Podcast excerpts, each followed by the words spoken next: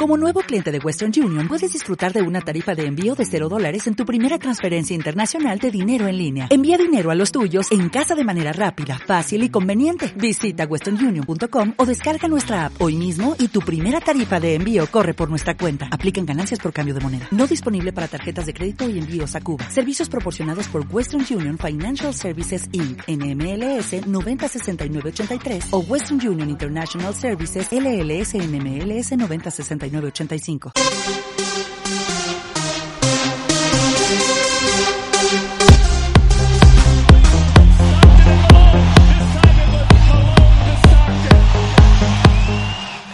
Bienvenidos al club.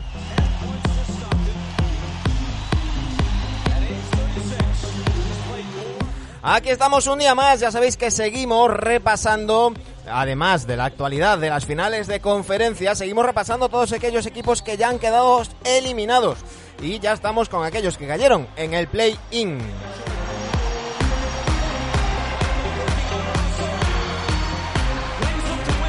Hoy hablaremos de los Cleveland Cavaliers y ya sabéis que en esta casa no se habla de este equipo sin que venga el alcalde.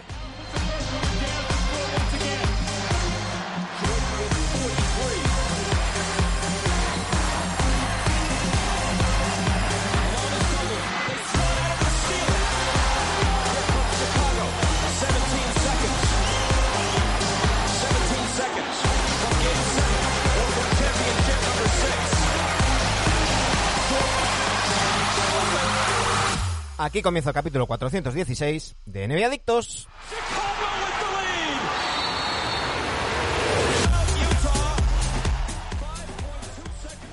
Don Rafael Hernández Brito, nuestro alcalde, muy buenas, bienvenido, ¿cómo estamos? ¿Qué tal? ¿Cómo está? Un saludo, siempre un gustazo, aunque no es redondo el número, pero un gustazo de estar. Hombre, es... Con mi grupo, los adictos. ¿Cómo está todo? mucho teníamos que hacer para que llegara al 500 para hacer... Pero bien, bien, bien, bien. Eh, Además de los, de los números redondos, un extra, un extra de, de vez en cuando. Y es que, eh, bueno, antes, antes de nada, antes de ir con, con, con los Caps, ¿qué tal estos días? ¿Un poco de, de vacaciones, puede ser? Sí, disfrutando la temporada baja. Mira, por primera vez, yo tengo ocho años, terminé mi octava temporada con los Cavaliers.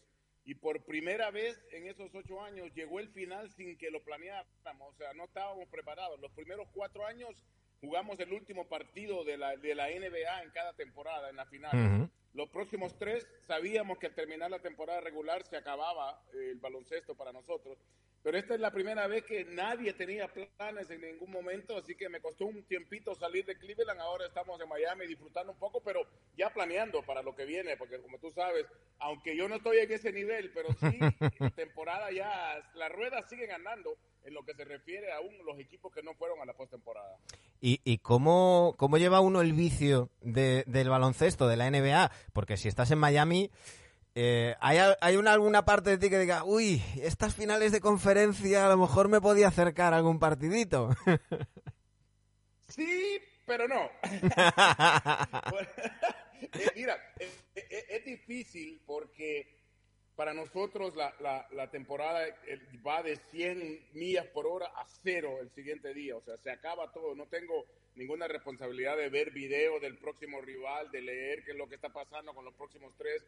Y sí te puedo ser sincero que la primera ronda me la tomé off, me la tomé libre, no vi baloncesto en absoluto, eh, no me importa eh, al, al finalizar mi temporada qué es lo que esté pasando. Pero ahora como fanático del baloncesto es inevitable ver eh, lo que está pasando, las rivalidades, por ejemplo, Miami y Boston se vuelve a, a- a- resucita ¿no? esa rivalidad y, y, y del otro lado, por más que no, no, no nos guste y gente diga que aburren los Warriors, hay que darle al César lo que es del César. Impresionante lo de Steve Kerr y, y lo, de, y lo de los Warriors que han logrado llegar a otra final de conferencia. y qué aburrimiento más divertido. Sí, y con muchas esperanzas de avanzar a otra final. El otro día a mí alguien me decía, ya aburren los Warriors. Pero digo, no, me aburrir, aburrían los Pistons. Esto no. Sí, sí. Pues mira, vamos a hacer una cosa. Como hoy no tenemos a, Dani y a, Sergio, eh, son las 10 menos 21 minutos en, el viernes 20 de mayo aquí en, en Ogrove. Eh, eh, ya sabéis que seis horas menos, ¿no? Ahí a mediodía eh, te, pillamos. Sergio y Dani no pueden estar, pero tenemos un vídeo de Sergio, así que, si os parece, vamos a, ver qué nos comenta Sergio y luego ya hablamos con, con Rafa sus opiniones. Ahí vamos. ¿Qué tal? NBA Adictos, aquí va mi resumen de Cleveland Cavaliers, como siempre improvisando, ya no es novedad en mí. Y vamos allá, ¿no? Una temporada que, todo el mundo, bueno, a priori le daba que lucharían por play-in, como al final ha sido, ¿no? Pero que inicialmente era eso. Eh, después fue una gran sorpresa, porque Cleveland estaba carburando, había encontrado un gran equipo, un gran estilo de juego, de cara hablaré un poco más. Y al final, eh, decepción, pero en cuanto a qué pena, ¿no? A, una lástima, una decepción que, que nos dio lástima a todos, ¿no? por tema de lesiones y tal, ¿no? O sea, empezó, como dije al principio, empezó bien con, la adquisición de Ricky. Yo sabía que Ricky les iba a dar más, más cohesión, más, más dirección de equipo. Y la verdad es que cada vez que Ricky va a un equipo lo hace, lo hace mejorar, ¿no? Y así se ha visto, ¿no? Sí que Garland dio un paso, un, un paso, un paso gigantísimo adelante en cuanto a prestaciones de juego y sobre todo el rookie. Para mí el rookie Evan Mobley es una gran sorpresa para Cleveland, que ya tiene muchos para muchos años, tienen esa alegría. Y junto con Jarrett Allen, pues formaron una pareja interior que era de lo mejorcito que había en la liga. Luego pusieron a Mark en de 3, que para mí fue la gran sorpresa, jugar en esta época que todo el mundo juega con Small Ball, eh, jugar con, el Tall Ball, y le salió bastante bien. Estuvieron ahí, creo, la mitad, la mitad parte de la temporada, eh, los cuatro primeros. Y todo el mundo se sorprendía, pero cada vez se estaban creyendo que estos Cleveland eh, pudieran, pudieran estar cada vez más, más arriba y consolidarse en, esos, en esos puestos de playoff. Kevin Love saliendo desde banquillo también candidato a mejor sexto hombre, de verdad muy bien. Y, todo pintaban flores en Cleveland. Lo que pasa que luego vinieron las lesiones, la gravísima lesión de Ricky, que fue una pena también. Sexton se perdió mucho tiempo. Marcanen, Jarrett Allen al final. Es que, bueno, es que al final prácticamente se le lesionan todos y Cleveland va cayendo, pero por su propio peso, por el peso de las lesiones, no pudo, no pudo hacer nada más, ¿no? Eh, ¿Qué más? Yo creo que, que les sobró el último mes, como muchos hemos dicho. Les sobró ese último mes para, para quedarse en playoff, aunque luego, bueno, quizá con el equipo que tenían no hubieran disputado, ¿no? Al menos tuvieron la recompensa del play-in que sabe a poco actualmente, pero yo creo que con el paso del tiempo eh, se va a agradecer. Se va a agradecer y que toda la gente nos volvamos a enganchar a estos caps para la temporada que viene, ¿no? Eh, la nota de este año para mí es un lesiones aparte, ¿no? Que luego al final pues has quedado has quedado décimo. Pero lesiones aparte eh, para mí es un 8. Para mí es un 8 por las sensaciones que me dio y la sorpresa que han dado. Para mí es un 8 y tiene muy buena pinta. Espero que ya el año que viene, de cara al futuro, pues se pueda volver a renovar a, Ricky. Que estén todos sanos sobre todo. Y el futuro es esperanzador para Cleveland. Yo me imagino que el año que viene, estando todos bien, podrán estar luchando por puestos de playoff y que ser un fijo en playoff durante muchos años, ¿no? A ver qué opina el alcalde. Yo espero que sea igual de optimista que yo con estos caps. Venga chicos, un saludo. Hasta luego. Ahí teníamos a, Sergio Jimón, que yo no sé si estaba eh, grabando el vídeo encima de la lavadora, porque soy hay un ruido que luego paró. pero, pero bueno, pero ahí teníamos la opinión de, de, Sergio. Eh, quiero matizar una cosa, porque yo en las previas me tiré al barro y dije que, que los Caps iban a jugar play-in y en aquel momento mucha gente me decía, pero, pero ¿a dónde vas? ¿A dónde vas? No es verdad que todo el mundo pusiera los caps en play-in, todo el mundo ponía los caps eh, en, la, en la cola de esta, de esta conferencia este, Rafa. Sí, mira, y los expertos y las apuestas nos tenían ganando 26 partidos en la temporada, 27 digamos, porque era 26 y medio, terminamos ganando 25 en casa el, más de, de, de, los partidos que se ganó la temporada anterior y duplicamos el número de victorias eh, de las 22 a 44 que, que, terminamos ganando. Y cuando tú mencionas lo, lo, que lo hablamos aquí y, no era agresivo pensar que los Cavaliers aspiraban para un play-in. Hmm. De la manera que estamos entrando, de dónde veníamos. Pero yo creo que el trabajo que hizo no solamente el presidente de operaciones Kobe Altman, sino que también JB Bickerstaff y su cuerpo técnico en haber, primero Kobe por conseguir los cambios que consiguió y las y, los, agentes libres, ¿no? Como Ricky Rubio. Después JB Bickerstaff con la habilidad de venderle su filosofía y su plan, no solamente a veteranos del calibre de Ricky, de Ricky Rubio y Kevin Love, sino que también echar a andar a novatos como, como, como Eva Mobley y también a jugadores como, como Darius Garland, que es parte de esa construcción a nivel del, draft. Pero creo yo que eh, al, al principio de la temporada, yo lo dije, no, no me atrevo a no peco de agresivo decir que el playing es lo que queremos, que es donde terminamos, pero al final del día yo creo que la temporada hay que verla en lo que los caballeros lograron construir una fundación, mano, de lo que lo que están planeando para el futuro.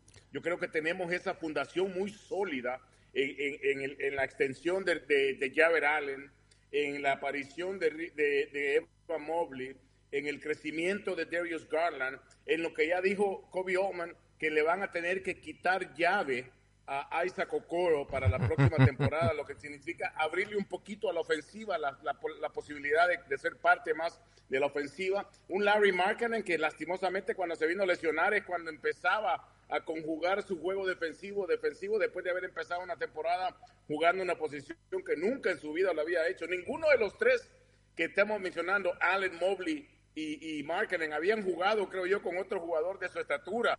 Claro, porque decía Sergio, decía Sergio Setolbol, eh, subrayaban en el, en el mejor podcast de NBA y de baloncesto que hay en el mundo, que es el reverso, eh, señalaban muy bien Gonzalo Vázquez y Andrés Monge que de casta le viene algo que se suele decir y es que eh, eh, Bickerstaff padre ya utilizaba quintetos muy altos cuando entrenaba y todo eso lo ha ido lo fue mamando y lo fue aprendiendo eh, Bickerstaff hijo y, y, lo ha aplicado. Eh, al principio decíamos bueno serán cosas de pretemporada serán pruebas pero hay que, hay que ser muy valiente, por mucho que, como decimos, y, bien subrayas, eh, los, los expertos, las casas de apuestas y demás, dijeran que este equipo iba a ganar 25, 27 partidos, hay que tenerlos bien puestos para decir, bueno, me da igual, voy a salir con, voy a ir a contracorriente, voy a salir con esto, con, con el quinteto de los 21 pies que, se decía ahí en Estados Unidos, eh, y, y, y, convencer a un, a un tipo que además venía con un cartel, con un valor de mercado, por decirlo de alguna manera, muy, muy bajo, como Lauri Markkanen, que, que, yo creo que francamente, mm, sin irnos a los números y, demás, yo creo que ha hecho una muy buena temporada teniendo en cuenta que ha jugado fuera de sitio, que llegó, como si dijéramos, a última hora y, y que ha jugado casi contra natura a lo que venía acostumbrado, no solamente en la posición, sino a la manera de jugar, defendiendo muy bien Markkanen también.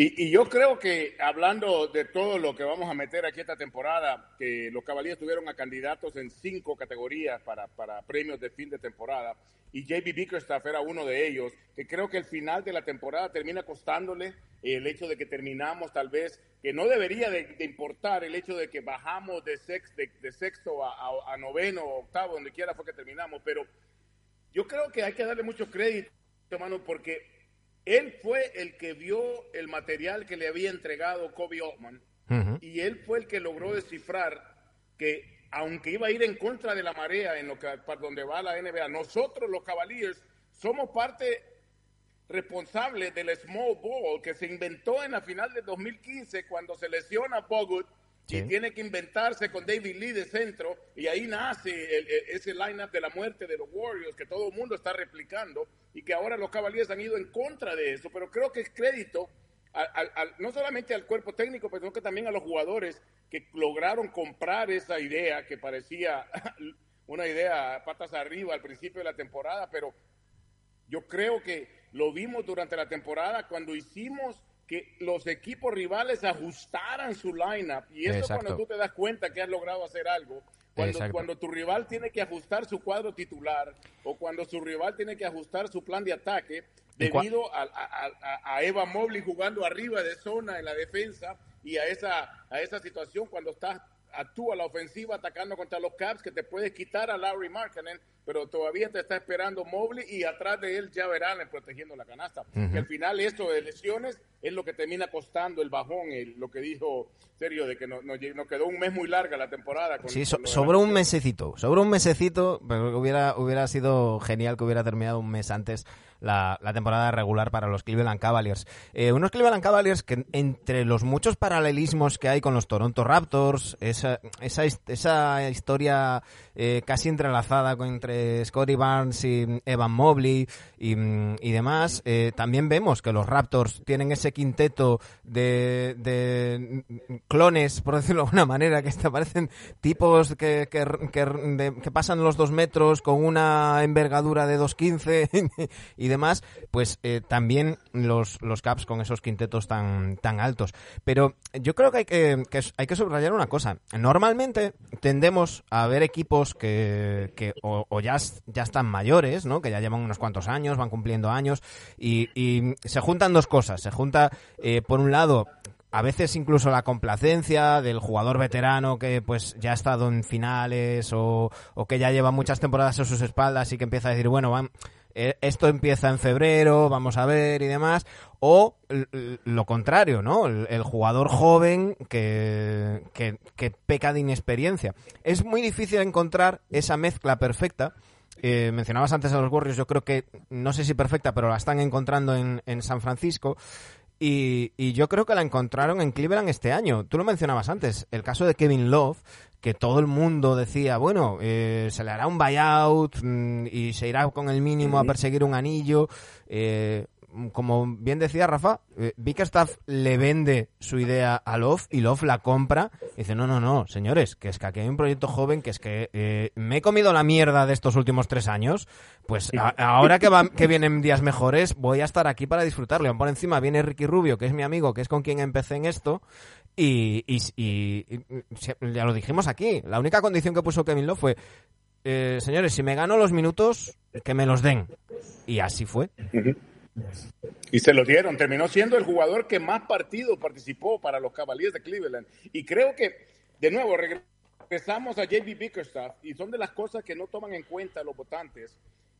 por ejemplo, el hecho de que Ricky Rubio, estando en las Olimpiadas, a punto de ganarle él solo a la, a la, a la, selección de Estados Unidos en, en las Olimpiadas, pide inmediatamente que le compren su contrato cuando le dicen ha sido cambiado para Cleveland. Una llamada de JB Bickerstaff le cambia completamente el pensar a un veterano del calibre de Ricky Rubio para venir a ser suplente de un jugador de tres años en la liga. Y, y creo yo que eso dice mucho del técnico y dice también muchísimo del calibre de veterano y de jugador y de ser humano que es Ricky Rubio y el mismo Kevin Love, que fueron básicamente, mira, la temporada de los Caps se viene abajo cuando Ricky Rubio se lesiona en, en, Nuevo Orleans, en aquel partido que estaba casi a punto de tener un triple doble y Nuevo Orleans remolca una, una desventaja de 20 puntos y se viene abajo el techo. El siguiente partido suspendido por ocho casos positivos de COVID y ahí viene el deslice.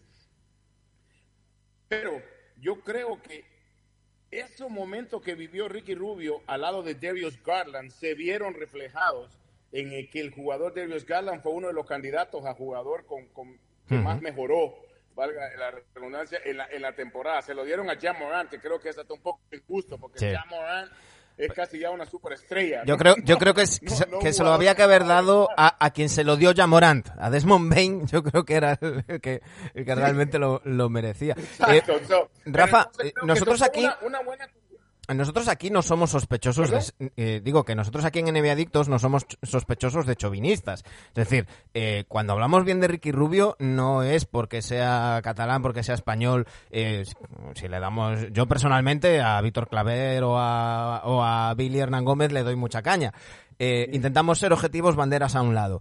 Pero es que eh, a mí me ha llamado muchísimo la atención que el propio general manager Kobe Altman en su entrevista con Bognarowski mencionara hasta en tres ocasiones a Ricky Rubio, el único jugador en que, al que menciona en tres ocasiones en esta entrevista, que el propio Darius Garland en una, en una entrevista ahora al terminar la, la temporada regular, bien es verdad que menciona a Rayon Rondo, luego hablaremos de él, eh, pero también vuelve a mencionar la importancia de, de, de Ricky Rubio Ha sido muy importante en su presencia, ha sido importante en su ausencia. Y luego hablaremos del futuro, esperemos que lo sea en el, en el futuro. Eh, dice mucho, ¿no? Que, que al fin y al cabo tu base suplente, tu base suplente, pues tenga ese, ese peso. Y te lo digo yo, soy culé a morir, pero te lo digo yo que viví, viví el día a día con el equipo y se notó la, la influencia y el crecimiento en las prácticas de Ricky Rubio con sus compañeros, el respeto que le tenían sus compañeros. El mismo Kevin Love era, un otro, era otro hombre adentro de la cancha con o sin Ricky Rubio. O sea, esto no tiene nada que ver de fanatismo, porque al mismo tiempo te puedo decir, eh, el único jugador que terminó quizás fallando fue Kevin Pangos, que no, no, no pudo traducir lo que su éxito en la Liga Europea a la, a la NBA, no sé, la, pero al final del día no se trata de, de, tirar flores aquí, sino que de darle a César lo que es del César. Y Ricky Rubio, te digo, con, con, esto te lo digo todo, lo que significó Ricky Rubio y lo que, y lo que fue esta temporada. Se lesiona ahí por el 28 de diciembre en Nuevo Orleans. Y nosotros jugamos el mismo 31 de diciembre en casa y Ricky Rubio estuvo detrás de la banca con su compañero. Un jugador que ya estaba al final de la, de la ya su temporada terminada, su contrato terminado y terminó llegando. Y obviamente yo no, no te puedo decir yo aquí que sea algo que nadie sabe, pero estoy al mismo, en el mismo lado que todo mundo que se espera que primero se, se, se recupere y, pueda regresar, pero aunque Ricky Rubio no pueda jugar hasta diciembre, solo el hecho de que Garland podría tenerlo desde septiembre hasta diciembre, con esa mentalidad y con, es, con ese aprendizaje que podría tener este jugador, eh, el, la ganancia es, es, es incalculable para, para ambos lados. Y, de nuevo, vuelvo a decir, quien sepa leer entre líneas, que lo haga. tampoco vamos a forzar a Rafa a decir nada que no pueda decir, pero a veces, sin decirlo, se dicen, se dicen muchas cosas. Antes de, empezar a hablar del futuro, Rafa, eh, hay que ponerle una nota. Sergio le ponía un 8 a los, a los Caps.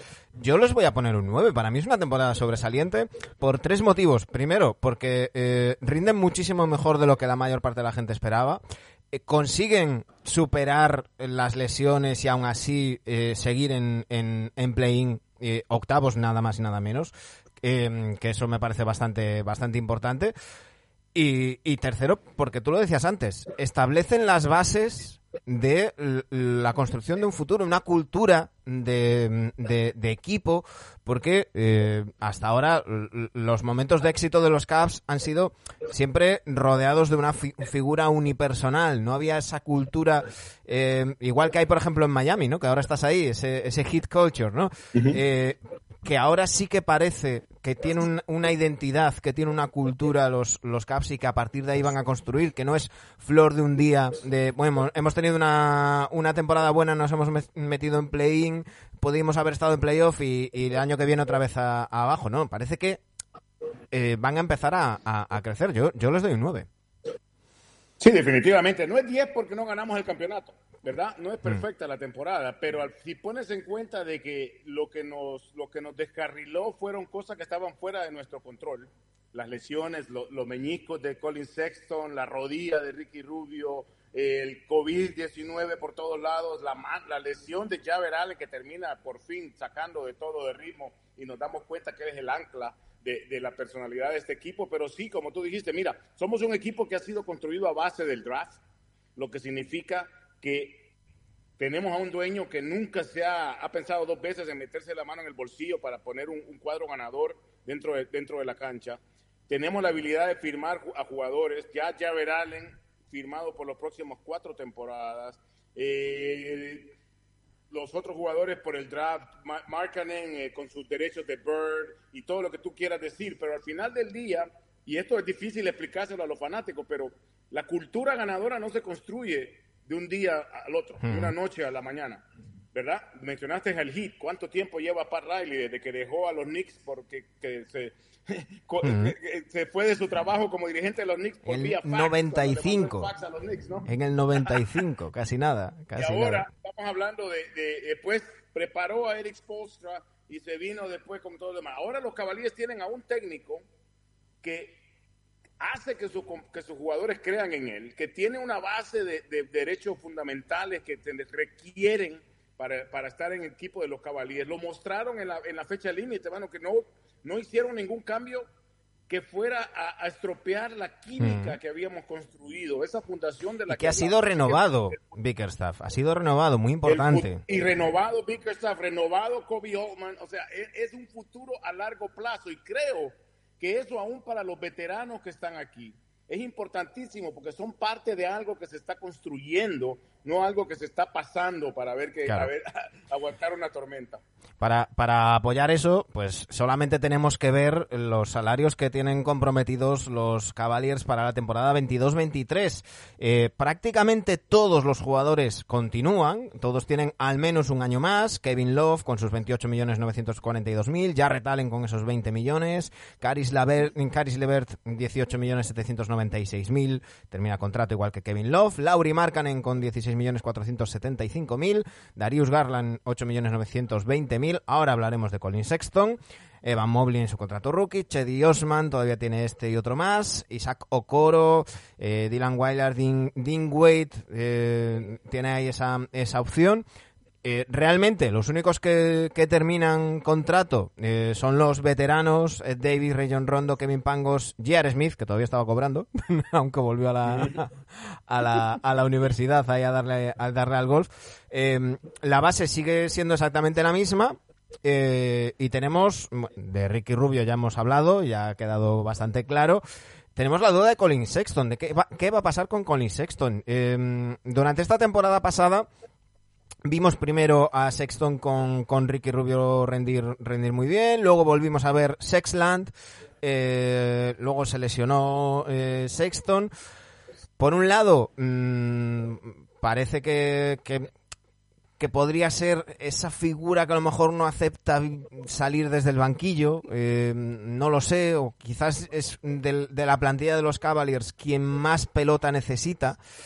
Eh, pero por otro lado, es, un recurso muy importante para completar tu plantilla también. ¿Cómo, cómo están las cosas ahí desde Cleveland que se, que se, que se comenta alrededor de, de Colin Sexton? Mira, primero que todo para la gente, porque Colin Sexton ha sido, ha sido un jugador bastante polarizante, que hay, hay, hay fanáticos que lo adoran y hay fanáticos que dicen que, que, no, tan, que, no, que no son del gusto de, de, Colin Sexton. Pero si tú, me, si tú me vas a decir a mí de que los Cavaliers estuvieron quizá deseando de, o pudieron haber ocupado a Colin Sexton en el último mes y medio, en aquellos partidos donde se, necesitaba una canasta, eh, eh, eh, es una mentira decir que no, porque Colin Sexton es de los pocos hombres en este mundo que se puede despertar cualquier mañana y poner 20 puntos en la pizarra. ¿Cómo llega ahí? Es donde existe el, tenedor en la calle, ¿no? Como dicen. Pero mira, Colin Sexton sigue trabajando en el campamento de los Cavs. Después de la temporada fue el único jugador que estaba y sigue trabajando. Hoy en estos momentos está en Atlanta, pero sigue trabajando en su recuperación, sigue en contacto con el equipo será incluido en el, en el campamento de entrenamiento, de pre-entrenamiento que hará Kevin Love en Nashville y también hará uno eh, Javer Allen. Todo está en manos de, la gerencia, me imagino, ¿no? Y ver qué es lo que quiere hacer Colin Sexton. Pero de que tenemos a un técnico como JB Bickerstaff que va a ser capaz de venderle cualquier plan que sea que tengan para Colin Sexton. Y yo creo que después de todo lo que hemos hablado, que vivimos en esta temporada, tiene que, tiene que parecerle jugosa la oferta a Colin Sexton independientemente de dónde venga, porque al final del día Ricky Rubio no era titular, pero estaba jugando partidos, estaba cerrando partidos, estaba jugando momentos importantísimos y ser parte de algo que se está construyendo. Y recuerda que Colin Sexton es el primer pedazo del rompecabezas que se puso después de la final del 2018. Fue lo único que quedó después del cambio de, de, de Kyrie Irving. Así que yo eh, espero que Colin Sexton siga siendo un caballero y creo, si ese es el caso, que, que, que JB Bickerstaff lo pondrá en una posición de triunfar, sin duda alguna. Nos dice Tronker71, nos pregunta si hay espacio salarial para Sexton. Hay que recordar que al ser una renovación, sí que se puede superar, aunque se entre en, en, impuesto de lujo, pero de momento todavía los Caps tienen, tienen margen para, para, ese, para, para firmarlo sin, Recuerda que con Sexton podemos hacer lo que sea porque tiene contrato de novato. Se puede extender el contrato sin ningún problema. No, hay problema de tope salarial. Lo mismo con Garland, con Okoro, con Mobley que vendrá. Y esa es la oportunidad, eso, es lo bueno que tiene en estos momentos el futuro de los caballeros. Y nos dice, pero antes renovar a Ricky. Eh, por cierto, que me, estaban, me estaba, alguien que nos está escuchando me estaba mandando un, un, WhatsApp porque ha sido titular hoy en, en, parte de la prensa española que mm, Ricky Rubio habría dicho que quería volver al Barça. Bueno, vamos a poner en contexto. Siempre que veáis estas cosas, buscad el vídeo o el audio. O si no, buscar el artículo original. Ricky Rubio está en un acto en Cataluña donde le preguntan, ¿qué va a pasar con tu futuro? Y dice, no lo sé, primero me tengo que recuperar, no sé a dónde quiero ir, eh, a lo mejor dentro de dos, o tres años estoy en otro sitio diferente al que estoy pensando ahora, no lo sé, eh, primero quiero recuperarme, mm, tendré tiempo de pensarlo con calma. Y le preguntan, ¿te gustaría volver al Barcelona? Eh, volver a la Liga Española y Ricky dice por supuesto, antes de retirarme en algún momento me gustaría volver a jugar en el Barcelona.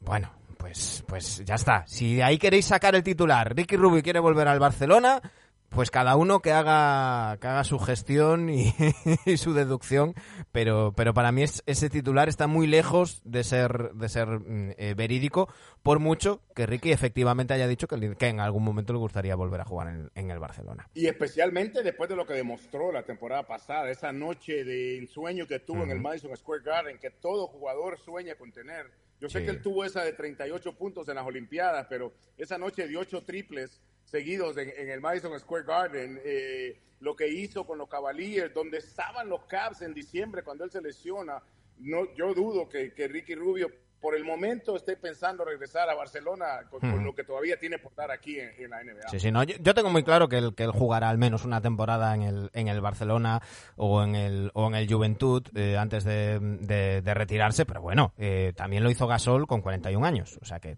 hay tiempo, hay tiempo. De falta. Eh, mm, antes de, despedirnos, eh, Rafa, eh, fue el sorteo del, draft con el pick número 14, elegirán los, los Cavaliers, pues independientemente de quién llegue a esas alturas, pues otra pieza más para, para esta rotación, otro, otro joven más para los Cavaliers. Otra pieza más y recuerda que hay dos selecciones en la segunda ronda. Eh, muchos pensamos que, que, no tiene nada que ver esas elecciones, pero Chris Middleton fue cogido en el número 36, igual que, lo, igual que el puesto que tienen los Cavaliers en esta segunda. Pero definitivamente tirador de perímetro, que fue lo que nos hizo falta, un jugador que pueda crear su tiro y definitivamente si existe ese jugador al, momento de los Cavaliers seleccionar número 14, créeme lo que Kobe Oldman y, va, va, a dar el gatillo para lo que sea. Hay muchos que han mencionado a Oche Ogbai de la Universidad de Kansas, un gran jugador, cuatro años en la universidad, que ese tipo de experiencia es muy importante entrando a la liga, especialmente en el conocimiento y la madurez. Solo hay que recordar, solo hay que recordar el inicio de temporada de, de Duarte. Sí, imagínate, pero yo soy que no me aguanto porque empiece la temporada o por lo menos porque empiece la liga de verano para ver qué es lo que va a pasar porque eh, ya me cansé de ver, ver equipos que no son los míos jugando baloncesto y solo vamos por, la, por, la, por, las finales de conferencia. Quedan, quedan, estaba echando los cálculos, eh, quedan ahora mismo eh, como mucho, como mucho, quedan 18 partidos de NBA porque se han jugado dos partidos de una final de conferencia, uno de otra. Así que, como mucho, como mucho, nos quedan 18 partidos de, NBA. Eh, somos optimistas respecto al futuro de los de los Cavaliers, eh, que nos decían por aquí que le gusta que la gente que diga los Cavaliers o los Cavaliers, como dices tú, Rafa. Eh, bueno, es, compatible, se puede decir los Cavs, los Cavaliers, eh, nos gusta eh, y, vemos con, con, optimismo el futuro y con ganas, además de que, de que os vaya bien, porque cuando alguien a quien le tienes el cariño que te tenemos, pues es aficionado a un equipo, pues quieres que ese equipo le vaya bien, Rafa. Ojalá que nos vaya por lo menos como, como nos ha ido y que las cosas que no podemos controlar sean un poquito más, más buenas con nosotros, porque en realidad nos mató las lesiones de esas de final de temporada para, para, para este año, pero lo más importante, lo único que sé es que estaremos presentes, si Dios quiere, para el 500 y para el que me necesite. Y antes, antes, porque ahora te vamos a dejar que pases las vacaciones, que sigas disfrutando ahí en, ahí en Miami, todas las vacaciones que tengas por delante, pero de cara a la temporada que viene, antes de que empiece la temporada regular, te, daremos una llamada para hacer la previa y para, para mojarnos y cuando todo el mundo le esté diciendo que los Cavs van a hacer no sé cuántos partidos, nosotros decir pues 10 o 15 más. Ni me espero, ni me espero para esa vez, ya te digo, ganamos y vamos a la postemporada directamente, nada de play en el próximo año. Ahí estamos, entre los seis primeros, sí señor. Un fuerte abrazo, Rafa, un placer. Cuídense mucho. Muchísimas gracias.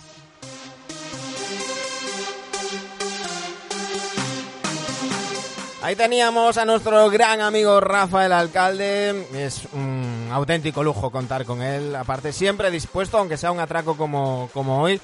Pues, pues ahí tenéis el análisis de lo que ha sido la temporada de los Cleveland Cavaliers, como vemos ese futuro. Y nada, volvemos la semana que viene y hablaremos de más equipos de los que tenemos ahí pendientes. Eh, ha sido breve hoy, pero bueno, estas pildoritas es lo que tienen. Un saludo.